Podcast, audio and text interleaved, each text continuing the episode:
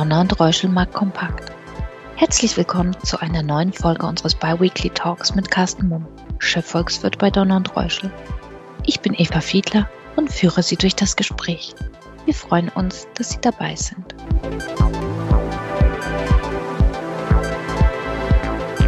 Einen wunderschönen guten Morgen nach Hamburg. Hallo, schönen guten Morgen nach München. Carsten, die Inflation in den USA sank ja erstmals seit Sommer vergangenen Jahres.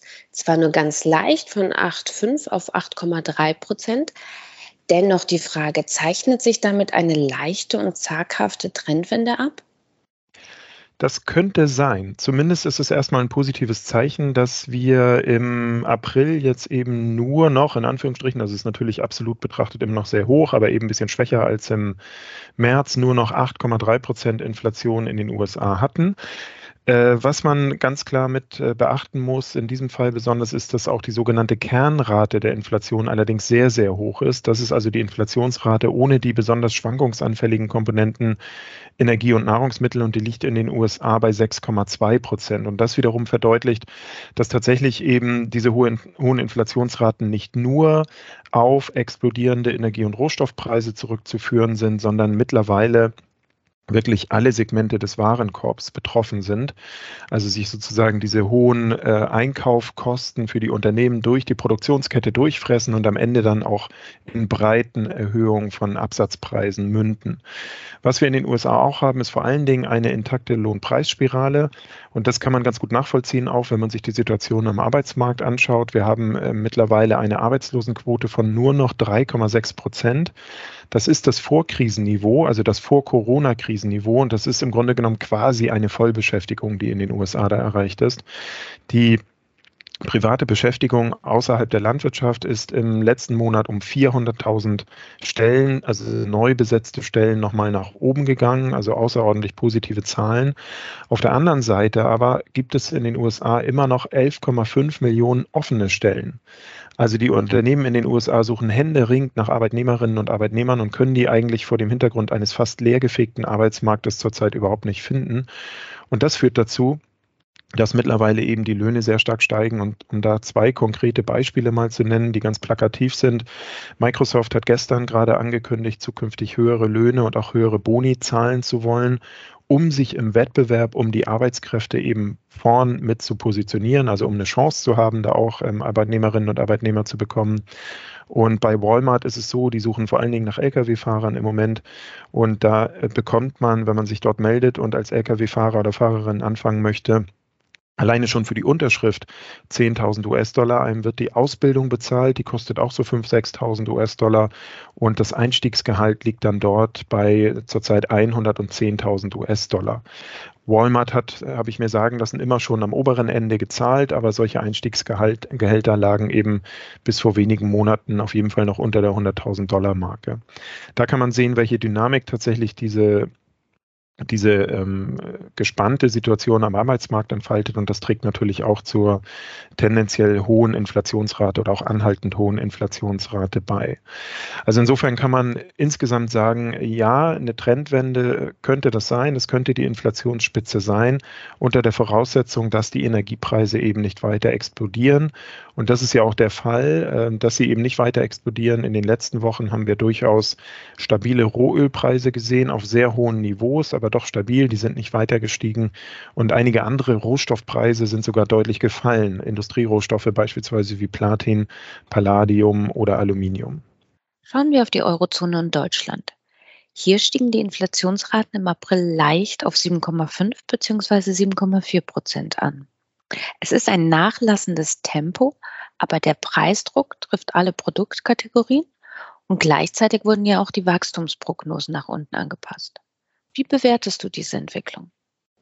Ja, das ist das, was sich in den letzten Wochen und Monaten schon angedeutet hat. Das wird einfach noch mal mehr unterstrichen. Das, was wir zurzeit erleben, ist ein stagflationär wirkender Schock. Also genau wie du das beschrieben hast, Wachstumsprognosen sinken, werden nach, nach, unten angepasst, vor allem vor dem Hintergrund der geopolitischen Unsicherheiten und der bestehenden Lieferkettenprobleme, aber auch eben vor dem Hintergrund der ex explodierenden Rohstoff- und Energiepreise.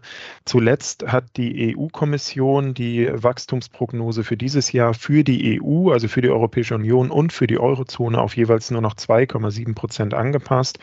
Von Deutschland oder von der deutschen Volkswirtschaft kann im laufenden Jahr eigentlich kein Wachstum mehr von deutlich über zwei Prozent erwartet werden. Dafür war der Jahresanfang einfach zu schwach. Wenn wir die Inflationssituation anschauen, du hast es eben gesagt, ähm, die, die Raten sind nochmal gestiegen, aber nur leicht im April. Aber auch hier haben wir eine deutlich vergleichsweise im Vergleich zu den letzten Jahren deutlich erhöhte Kernrate der Inflation. Die liegt in der Eurozone bei 2,9 Prozent. Und das ist eben auch ein Niveau, was wir tatsächlich seit Jahren nicht hatten und verdeutlicht, dass der Preisdruck hier eben auch über alle Warenkorbkomponenten tatsächlich entsteht. Was wir hier nicht haben in der Eurozone ist eine vergleichbare Lohnpreisspirale wie in den USA. Das liegt vor allen Dingen daran, dass der Arbeitsmarkt hier sehr viel regulierter ist. Also hier erfolgen eben ähm, Anpassungen bei der Beschäftigung oder auch Anpassungen bei Löhnen nicht ganz so schnell. Hier spielen ja Gewerkschaften auch eine große Rolle. Aber die stehen gerade in Deutschland auch unter enormem Druck. Äh, wir wissen ja, die Gewerkschaften verlieren Mitglieder seit Jahren schon. Und jetzt in dieser Situation, wo wir also exorbitant oder außer, sehr außergewöhnlich hohe Inflationsraten haben, stehen natürlich die Gewerkschaften einfach unter enormem Druck für ihre organisierten Arbeitnehmerinnen und Arbeitnehmer hier einiges rauszuholen. Und wenn wir mal schauen, äh, was dieses Jahr noch ansteht, das sind Tarifverhandlungen für um und bei 10 Millionen Arbeitnehmer in Deutschland.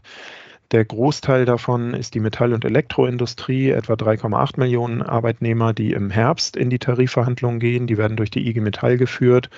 Und für die Eisen- und Stahlindustrie beispielsweise führt die IG Metall jetzt schon Verhandlungen und die Forderung liegt von Gewerkschaftsseite hier bei 8,2 Prozent. Das ist also noch etwas mehr, als die derzeitige Inflationsrate ist. Und das ist durchaus auch nachvollziehbar, denn äh, wenn wir Tariferhöhungen haben von 1,5 bis 3 Prozent, wie das in diesem Jahr zum Beispiel schon für Banken, Versicherungen, für die Druckindustrie vereinbart wurde, dann bedeutet das natürlich bei den aktuell stark erhöhten Inflationsraten, dass der Reallohn sinkt. Also real können die Arbeitnehmerinnen und Arbeitnehmer damit keinen, ähm, keinen positiven Effekt erzielen. Und deswegen sind natürlich entsprechend die Forderungen für die kommenden Tarifverhandlungen so hoch, damit auch real ein positives äh, Lohnwachstum erreicht werden kann.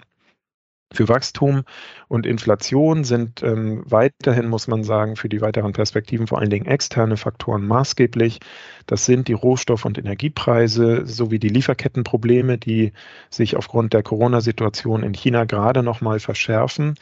Trotzdem bleibt unser Basisszenario für den weiteren Jahresverlauf, dass sich beide Probleme tendenziell abbauen sollten. Also Rohstoff- und Energiepreise sollten tendenziell zumindest nicht deutlich weiter steigen, eher ein bisschen sinken, auch vor dem Hintergrund, dass sich eben die Wirtschaftsdynamik abschwächt und ähm, die Inflationsspitze sollte unter normalen Umständen zurzeit auch in Deutschland oder der Eurozone entweder jetzt im April schon überschritten worden sein oder aber im Mai überschritten werden. Wie sind die Wachstumsprognosen für China und die USA? Ja, auch hier sind die Wachstumsprognosen deutlich nach unten revidiert worden. Wenn wir zunächst einmal in die USA schauen, da haben wir ein sehr schwaches erstes Quartal gesehen, sogar mit einem leichten negativen Wachstum. Das kam vor allen Dingen deswegen zustande, weil im Januar die US-Wirtschaft nochmal deutlich zurückgeworfen wurde durch die dortige Omikron-Welle. Das hat sich mittlerweile ja auch in den USA deutlich gebessert. Also jetzt kommt die Wirtschaft wieder besser in Schwung. Der Konsum wird grundsätzlich durch die steigenden Löhne und durch den daraus ableitbaren positiven privaten Konsum deutlich unterstützt. Das ist positiv. Aber wir haben auch dämpfende Effekte, eben auch die sehr hohen Inflationsraten, die also die Reallöhne sinken lassen. Und vor allen Dingen haben wir in den USA ja die Fed, die Notenbank, die an der Zinswende arbeitet und in der Folge sind die Zinsen schon sehr, sehr stark gestiegen. Vor allen Dingen zum Beispiel die Hypothekenzinsen für private Immobilienkäufe Da haben wir innerhalb weniger Monate einen Anstieg von zweieinhalb auf fünfeinhalb Prozent gesehen.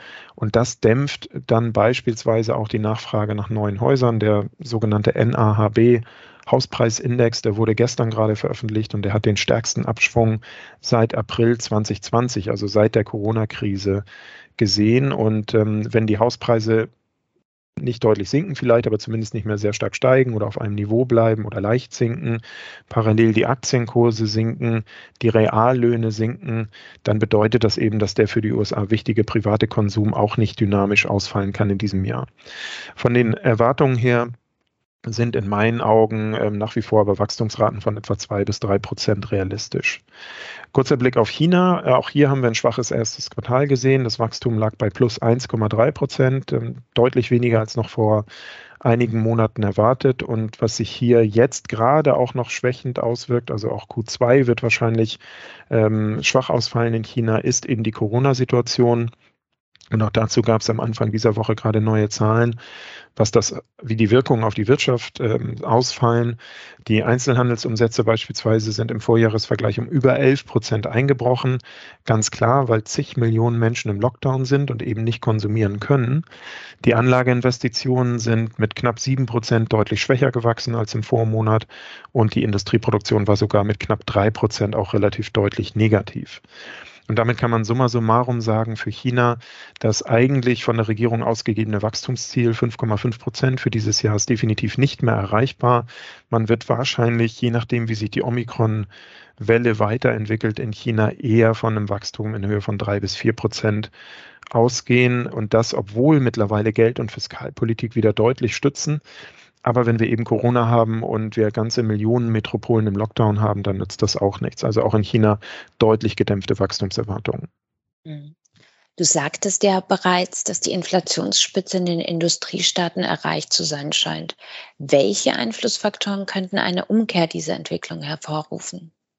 Ja, vor allen Dingen weitere externe, ähm, nach, externe Angebotsschocks. Und ähm, da gibt es in meinen Augen im Moment vor allen Dingen zwei Aspekte, die man beachten muss. Das eine wäre ein kompletter Gaslieferstopp aus Russland in Richtung Europa, egal von welcher Seite der jetzt auch initiiert wird.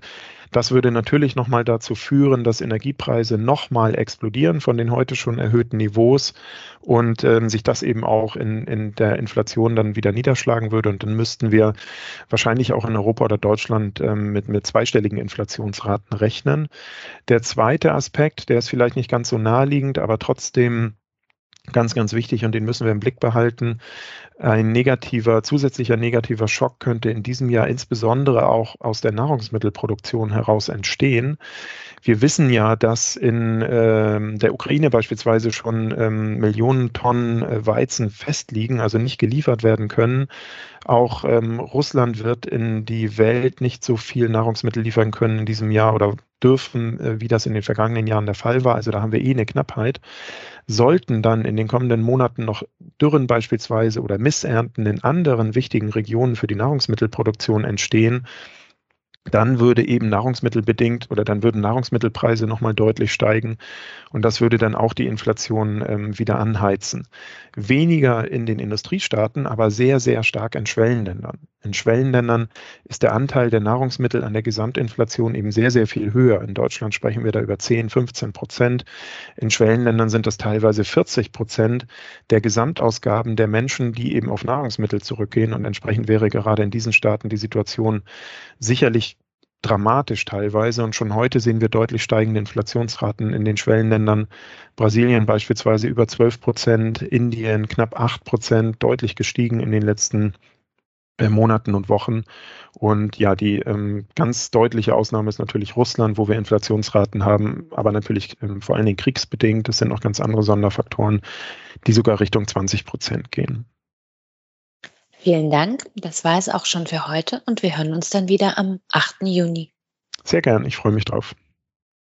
Danke für Ihr Interesse. Seien Sie in zwei Wochen gerne wieder dabei. Ihr Donald Reuschel, Markt Kompakt Team.